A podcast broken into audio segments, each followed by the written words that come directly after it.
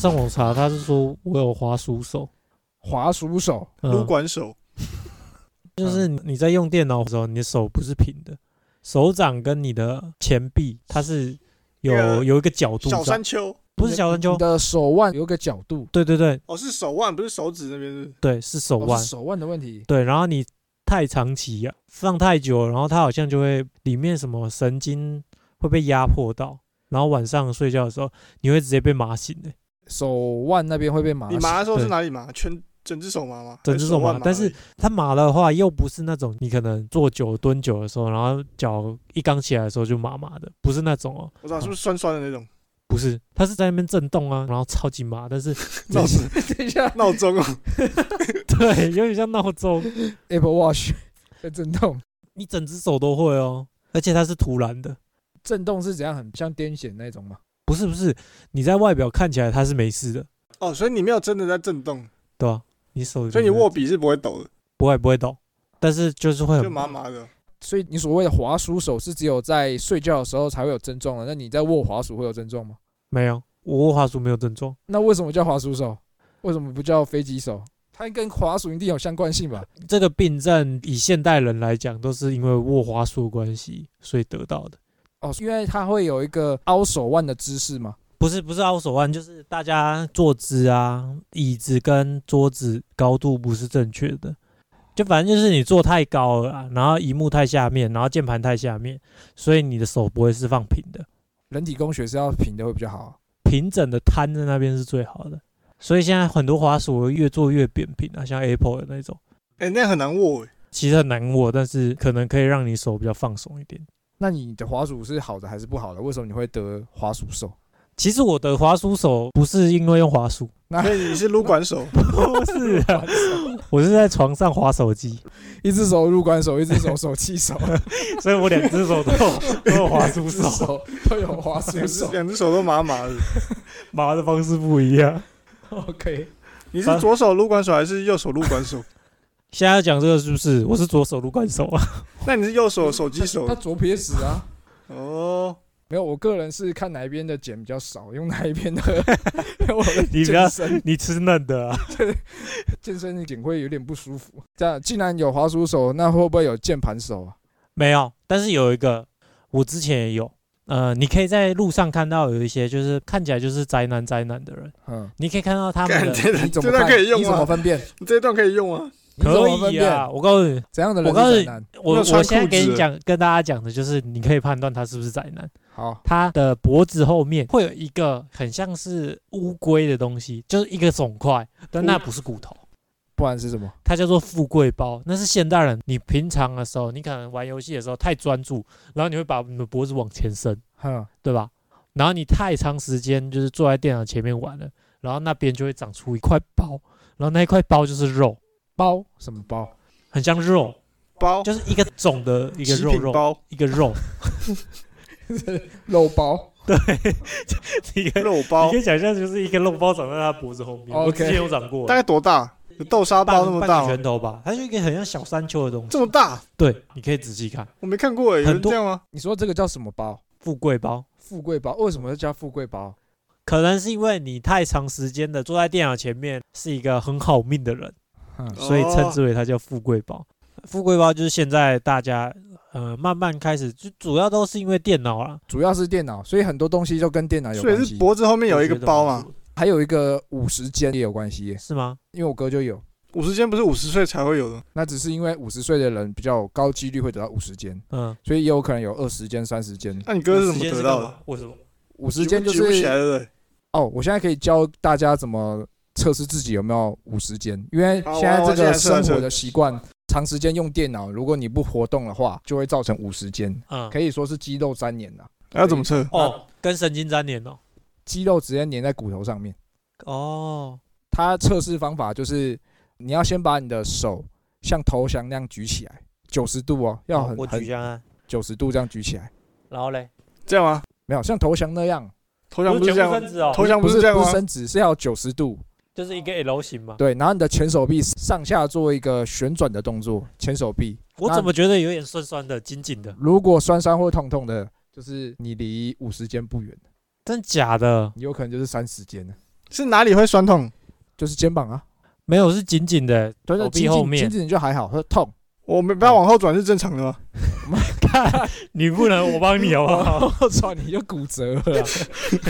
对，啊造成五十肩的原因就是你长期工作同一个姿势不换，嗯，就很有可能会造成肌肉上的粘连。所以它是肩膀肌肉粘连吗？是肩膀。肩膀的韧带还是肌肉吧？那那我们讲到这个，我们就直接讲说，平常你有没有方法可以避免这件事情？伸展啊，直接讲伸展比较快。你说避免五十肩的方法吗？对啊，我有一个很简单的方法、欸，好，就是你左右手往前拍跟往后拍。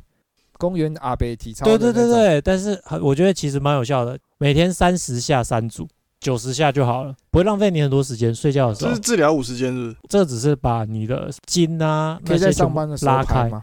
可以，可以啊，你试试。戴手套，长期工作你一定要换一个姿势啊，就是嗯你做可能三十分钟就起来转一下、扭一下，自己伸展一下。嗯，就我在澳洲工作的时候，他们都会有一个安全的规范，它是强制你要伸展强强制休息时间，对不对？诶强制休息时间，然后你要伸展。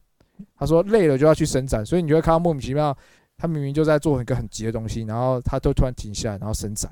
他给我们权利做这件事情，他说任何的长官都没有办法阻止你做一个伸展的动作。欸他们很照顾员工哎，我觉得还不错。因为你做久了，一定会有一些莫名其妙的病嘛，嗯，对慢，性的嘛，嗯这都是属于慢性的。你不是说一做这个动作就不行，但一撸然后就这样。你长期下来这样做，一定会出现问题。嗯，那我再讲一个，呃，以前人比较少，但是现在人比较多。最新最科技的东西叫做已读不回症。已读不回症，对这是不是心理疾病？对，这是心理疾病。他们分析说三种，第一种就是他害怕看了之后还要回人这个压力，然后进而开始变激进一点，就是跟赖一样，按下之后他弹出来，但是没看，哈，变成已读不回。然后再更激进一点，就是他直接不读不回，这是一种症欸状你。要已读不回人家过吗？这不是很长吗你？是不小心的还是故意的？如果你没有很想回的话，或者是你不知道怎么回，你就不会回了，它就会断掉了。不然你看哦，假如有一个人说好是一个断句，那你要要怎么回啊？好，再一个好，结束就是两个贴图啊，就是结尾。这样子是谁规定的？为什么结束一定要是贴图为结尾？不能是该重要的讯息都已经表达完了就可以结束了？还是结束给一个网址，我觉得应该 这继续忙了。一个网址是吗？我觉得这应该是因为之前我们接受前一代在讲电话的时候，最后都是拜拜，拜拜拜拜，然后我们才把真正的东西挂掉。但你看韩国，嗯，他们是讲完就挂、欸，当我们看电视节目啊，或者是看他们在真正的生活的时候，我们就觉得有点怪怪的。所以你觉得要讲到拜拜之后可以已读不回，应该是这样。对啊，你就是两个人都已经达成共识，没有再讲任何话。我觉得两个拜拜才可以结束诶，两个人都说拜拜，这样很奇怪哎、早上七点好了，你跟他聊完了，那你要跟他讲拜拜吗？早安刚，拜拜，哎、那就是应该是应该是问候句吧，一个贴图啊就早安早安就结束了。比如说他说，哎、你要不要去那边吃早餐？你说好啊，然后他就会回你一个 OK 的贴图，然后你再回他一个 OK 的贴图，对吧、然后他再回你一个 OK 贴图，呃两个就够了，两个哦，就是每个人各回一个贴图就结束了。我觉得你这种心态会算是为了避免已读不回而创出一个你必须要回一个贴图，好像是算是一个打疫苗一个预防针的感觉。嗯，就是好像这个真正的问题，你还是怕别人生气就是我看过啦，我看过的传达的意念吧。哦，所以他这个只算是一个戳章哦，我已经阅读了，但我就用以韩国方式好了，电视剧的时候他用的方式，他们跟我们完全不一样。嗯譬如说，你今天早餐吃麦当劳，然后电话一响，今天在麦当劳集合哦，然后那一个人一接起来，但是他可以不用讲话，他直接挂掉，然后挂掉完之后，那个人就知道他已经知道了。怎么可能？你就回个声音吧。没有，他们真的没有回、欸他没有说连好都没有，说好等等见。他们可能有，但是你会觉得他们断句不是我们这个社会正常的断句，你可能会觉得啊，他怎么好像生气吗？还是我我觉得是跟戏剧有关系耶你是。不是看警匪片啊？你就接到线人电话，听完都不用讲对啊，话，挂因为因为我觉得他没有啊这个是毕竟是电影或者是影集吧，只能这样子演吧。比较帅一点，帅啊，不回话很帅啊。我自己个人是认为啊，真实情况应该还是会 care 这个已读的事情吧。这算是一个现在大家都有病啊，把社群看得非常重要。诶，说真的，我们没有认真去探讨为什么已读不回会让人不舒服。你自己会吗？如果有人不回你讯息，看情况，看人。看话题吧。比如是问句了，他会问你，然后他明明就看到，但他没有回。那我就有一个问题，嗯，你觉得多少时间？你觉得他是已读了，但是没回？时间的若考虑进去的话，我觉得，譬如说你今天问他一个问题吧，你刚才讲的，最多半天，然后他没回你，然后你就会不爽，有点不哦爽，没没有不爽啊，我不如果不是很紧不爽啊，觉得我奇怪是是？我就会觉得奇怪，然后就会考虑他可能看了，但是他没回。不，想理我我会这样手机弄子，手机弄丢就不会读啊，就他现在都没有读啊，然后已经半天了，嗯。然后你觉得第一个就是他看了，但是他选择性的没有读，哦，第二种是他很忙，他根本没有读，你是哪一种？如果他没有已读的话，我会觉得他很忙。哦，那如果他已读，然后又半天了，我会觉得他应该不想理我。嗯但我不会认为说这个我我是需要生气，因为他本来就没有要回我的必要啊，嗯除非他是很亲近的人。嗯，那你觉得已读不回源自于哪里？源自于啊，那你知道赖已读的功能为什么会创造出来吗？我嘛，它是因为之前有一个地震，它可能被压到了，没有办法打字，但是它可以读，所以你只要按它一下已读了，代表你是生还者，或是你现在有看到这一封信，但是你可能没有办法打出一个架构正确的文法出来，哦，哦，对吧、有它可能是因为这样，啊，为什么现在变成好像你如果已读，然后你又不回，你就是代表你是一个很没礼貌的人，你是一个很没礼貌的人？有点像心理疾病呢，因为现在我们现在社会越来越发达了，心理疾病就越来越多了嘛。对吧、如果今天你是一个很重视已读不回的人，你就会让别人很有压力，因为你每一封你都想要有人回嘛，然后那个人就会开始渐渐的排斥，然后造成反效果。他就更不想要读。对，我觉得很大的原因就是脑补啊，那就是跟时间长短也有关系啊。已读了一个小时就还好，那可能半天，那脑补的空间就更多啊。就是说你一定再怎么忙，一定会看到我这个讯息吧？事实上，他可能真的抽身不出来时间。然后你去给医生看，之后医生可能就会诊断说你这个是已读不回症哦，这就是心理疾病。现在人把越来手越看得太重了，应该是社交啦，把社交软体看得太重了。这种心理疾病要怎么治疗？吃药有用啊？他们吃药好像就是让你的脑可能比较轻松一点吧。吃镇定剂，它会让你脑袋思绪不要这么乱，降低你的这个降低你头脑的运作啦，不然你你就会很躁郁啊，甚至失眠也是因为这样。嗯，那、失眠算不算也是一种现在的疾病之一？文明病啊，就是以前没有，现在比较多一点。我觉得以前人我不敢确定他们有没有，但是现在人失眠的几率一定是比以前人还要高很多，因为现在人的烦恼事情比较多嘛。嗯，就像我们刚刚前面举了这么多，有社群的烦恼、金钱的烦恼。婆媳的烦恼，基于这样的原因，使我们人体的自主神经会有一些影响。什么是自主神经？就他自己控制自己，你不用意识，然后他就帮你用好。哎、像是流汗、心跳，还有胃，然后消化，对，那那些都是你没办法用大脑去操控的吧？勃起算吗？勃起算是自主神经的一环。可是你也可以有意识的控制。没有没有没有，比如说你今天在看 A 片，你可以控制它不勃起吗？可以啊，你表示可以，你不行吗？我不相信。那你一直去戳它，你可以控制它不勃起吗？可以啊，最好是，不然你等等就来试试看。没办法控制的可以控东西就是控制那个软硬度啊去控制的。比如说你要全硬啊、微硬、少硬、不要不要讲这个，半硬，哎、真的很脏哎、好他了他会不会点餐？然后我现在想要全长，想要半长，什么、啊？就跟你讲，自主神经没办法控制没。好了，反正我们大脑虽然没办法控制自主神经的运作，但是情绪呢就会影响那个自主神经。是我们大脑会自己控制，然后不用呃，我是说，大脑你可以控制你的手去拿东西吗？嗯，对可以啊，可以那啊。自主神经是没办法经过大脑去控制的，对，它没办法。但是自主神经会随着你的情绪的变化而有所改变。情绪的变化是什么？压力，压力。压力大会造成自主神经失调。那失调之后呢，就会影响到我们刚刚说的它控制的身体，比如说，哦，所以压力大会影响你阳痿嘛？对，真是聪明。那嗯失衡呢，就会引起的你一些并发症，比如说像失眠。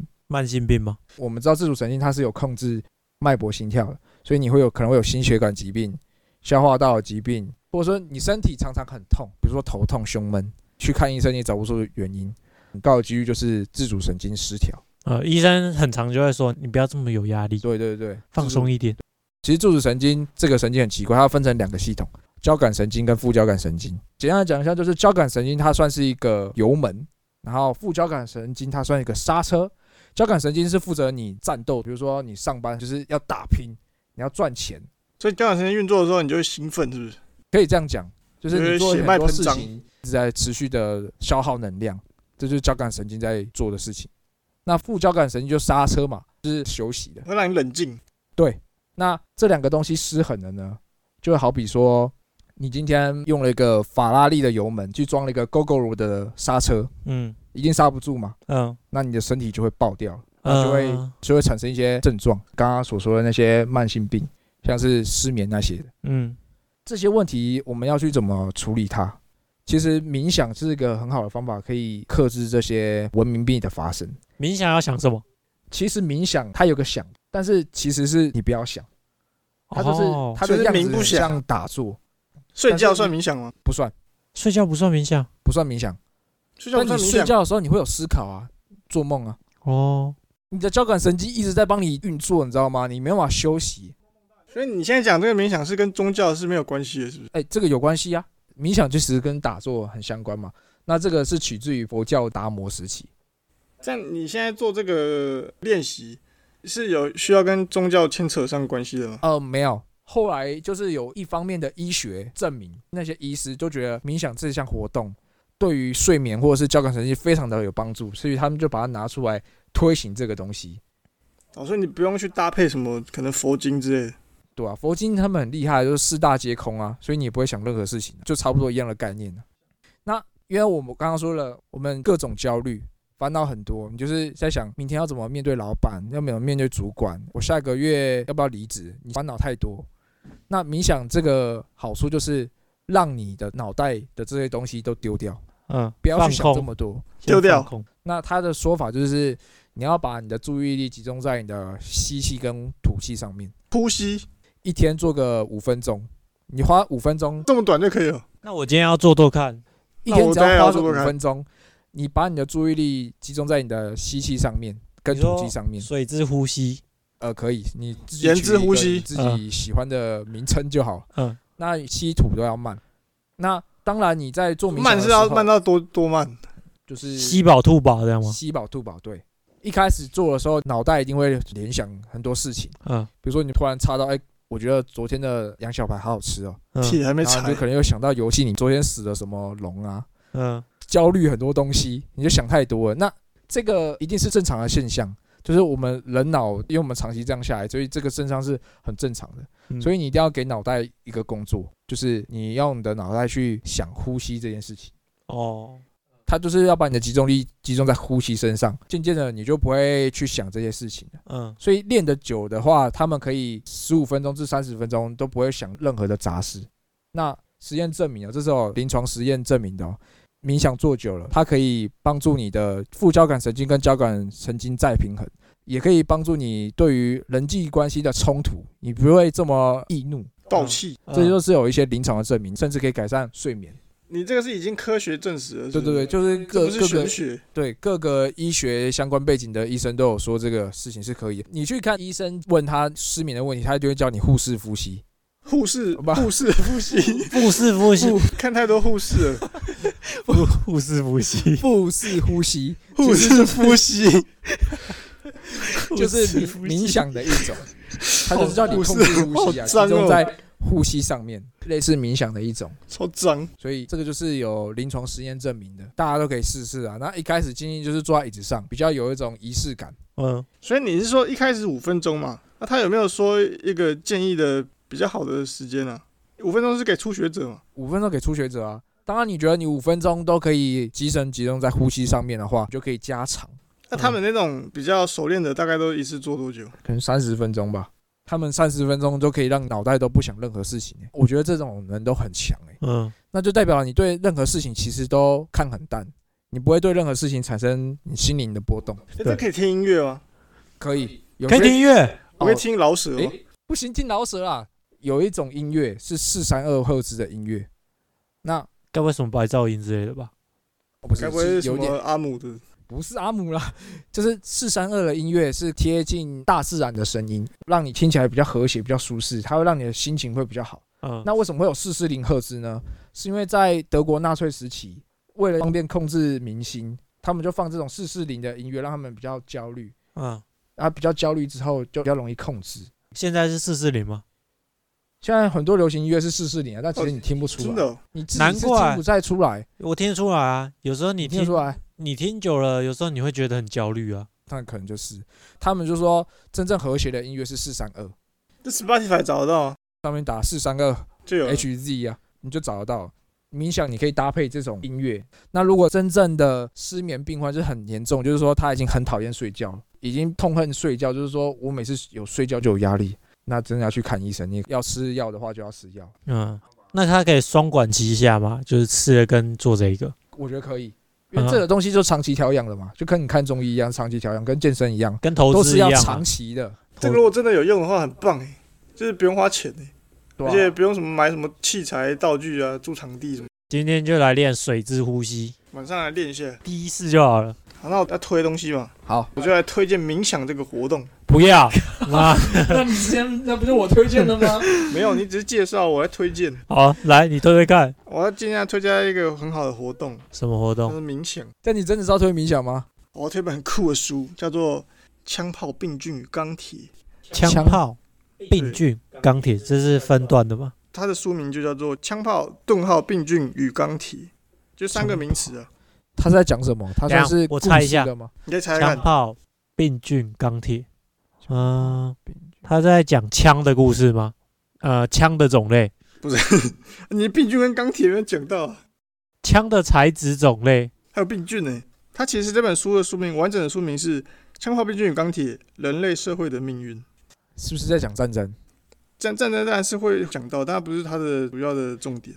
我觉得，因为这本书其实是很很复杂的一本书，它很厚，所以我觉得可能我们我没办法这么全面的表达，我就表达我理解的他想讲，好，以我这个 粗浅的理解。嗯，好，他那时候有讲到一个重点是，他要解释为什么人类现在的社会的是呈现这个样貌。他什么样貌它里？面好像有讲到说，好像有一个学生还是小朋友，他是他这个作者是一个教授了，然后好像有个学生还有一个小朋友问他说，那为什么现在我们这个社会是这样子？白人国家就科技比较发达，比较有钱，然后我们可能其他肤色的国家就比较落后，比较穷这样。他就让他有一个很深刻的思考，他想要去研究这件事情。嗯，然后他就做了一系列研究，然后最后也是有得出了一个答案：为什么我们现在人类社会是呈现这个样貌？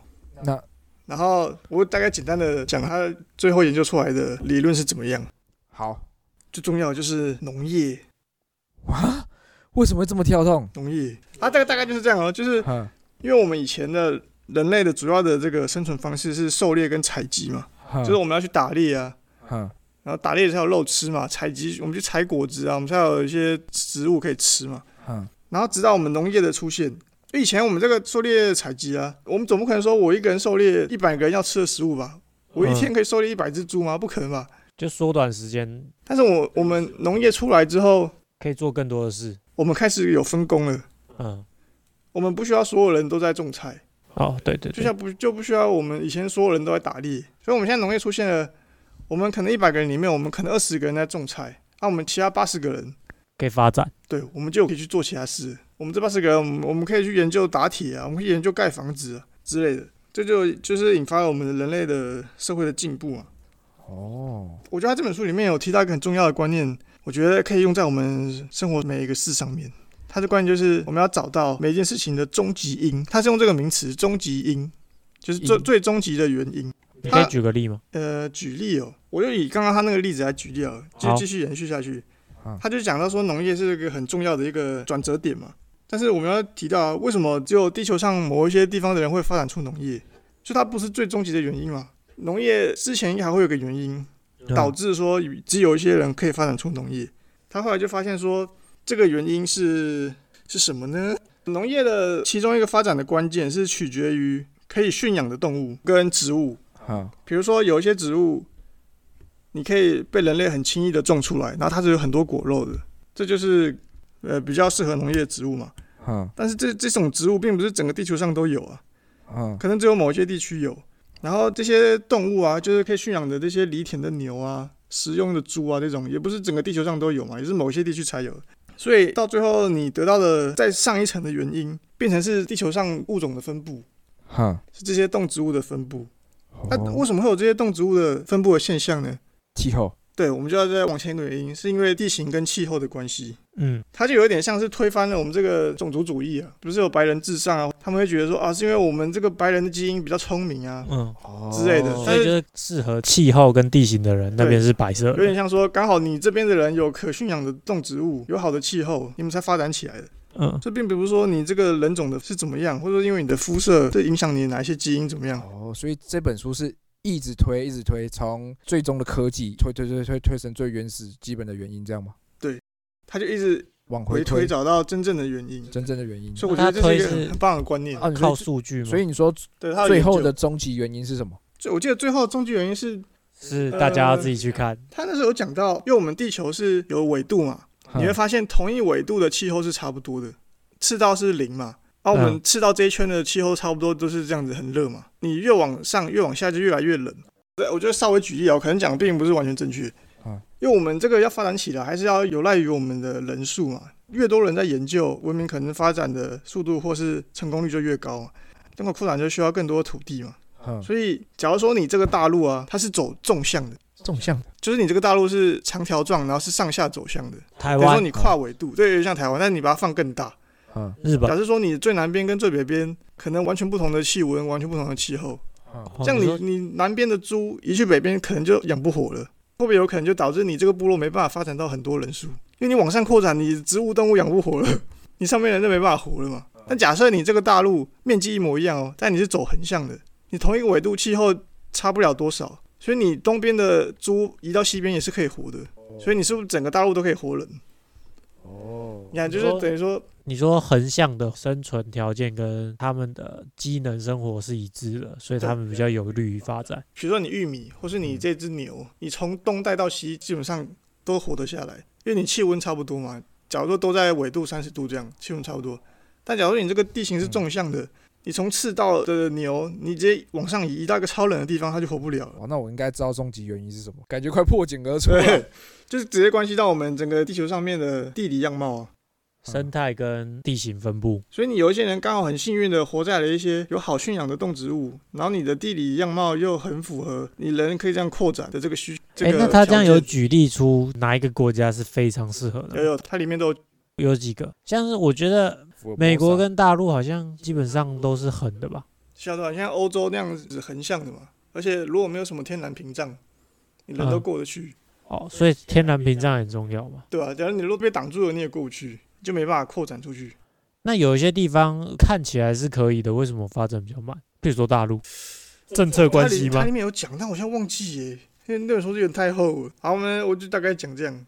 它其实就是有很多原因牵连在一起的，然后对它会分析出来，然后你可以看到这个世界的它分析出来的样貌。但说不定他分析的不一定是最终，它最终的结论是有在梳理的，嗯，然后至于它这个理论目前的发展或是有没有被推翻之类的，我就不确定，因为这本书好像也不是一本很新的书。嗯，而且它那个病菌与钢体，我是不是有提到病菌与钢体？对啊，那叫我们猜，然后结果我们完全没提。而且也没提到枪支啊，有没有提到枪炮？他我觉得他枪炮病菌与钢体可能是他推演的一个过程，后后面带来的一些结果影响到人类的社会。我记得它里面有提到说，以前就是欧洲人不是跨海去美洲吗？遇到那些美洲原住民，杀死最多美洲原住民的，并不是那些武器，其实是病菌。那那个 B 菌是跟欧洲人有关系哦。哦，我知道怎么补充了。哈，枪炮、病菌、钢铁应该算是一开始比较明显的原因。呃，为为什么白人可以征服全世界，其他州的这些人，枪是，因为枪炮、病菌跟钢铁。嗯，但是它是继续往回推啊，就找出为什么会引发展出这三个有利因素的这个原因。就是农业这样。对，又再往前推啊，就推到变成是地球一开始就是长这样，哦，没办法。天之骄子，所以我觉得它里面那个概念很酷，就是并不只能应用在它这个领域。嗯，我们好像很多东西你都可以一直往回推，就去想，为什么是这样？它为什么会发展成这样？可能有一个更原始的原因。哦，蛮酷的。好，那这本书叫什么？给推荐一下给大家。